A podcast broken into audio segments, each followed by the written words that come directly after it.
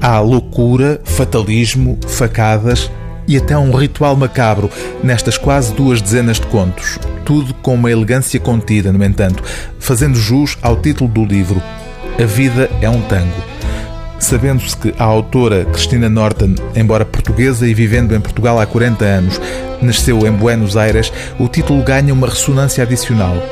Na história que dá nome ao volume, o protagonista, um italiano de Nápoles que emigra para a Argentina aos 16 anos, descobre Buenos Aires e não custa imaginar que essa descoberta corresponderá, porventura, a uma saudade guardada a algures na memória da autora.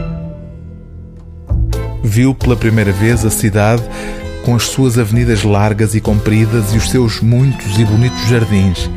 Buenos Aires estendia-se ao longo de dezenas de quilómetros, parecendo não querer deixar o asfalto para entrar na imensidão dos campos.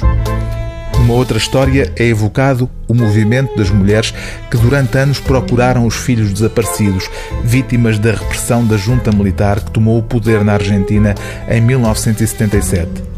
Esse movimento ficou conhecido como Mães da Praça de Maio.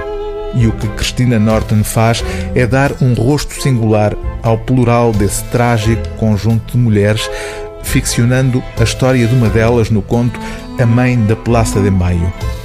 Entre a galeria de personagens deste conjunto de contos encontramos um bígamo, um gigolo e até um misterioso anão bombeiro, acarinhado de um modo muito especial por aquelas a quem chamavam as gaivotas da avenida, porque pousavam perto da marginal.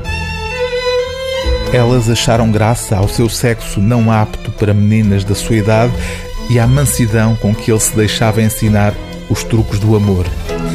E num compêndio de gente incomum, gente que se confronta com qualquer coisa fora da norma, não espanta que Cristina Norton dedique uma das narrativas deste livro à pintora Frida Kahlo. Começa assim: Frida cocheava Cocheava desde os seis anos, quando a poliomielite lhe deixou a perna magra e o pé disforme, o que lhe valeu na escola a alcunha de perna de pau, porque as crianças são cruéis e acreditam que rindo dos outros ninguém irá notar os seus defeitos. Essa perna direita, que mais tarde tentou disfarçar com as saias compridas de cores vivas das mulheres mexicanas, acompanhou-a quase até ao fim da vida. O livro do dia TSF é A Vida é um Tango e Outras Histórias, de Cristina Norton, edição Oficina do Livro.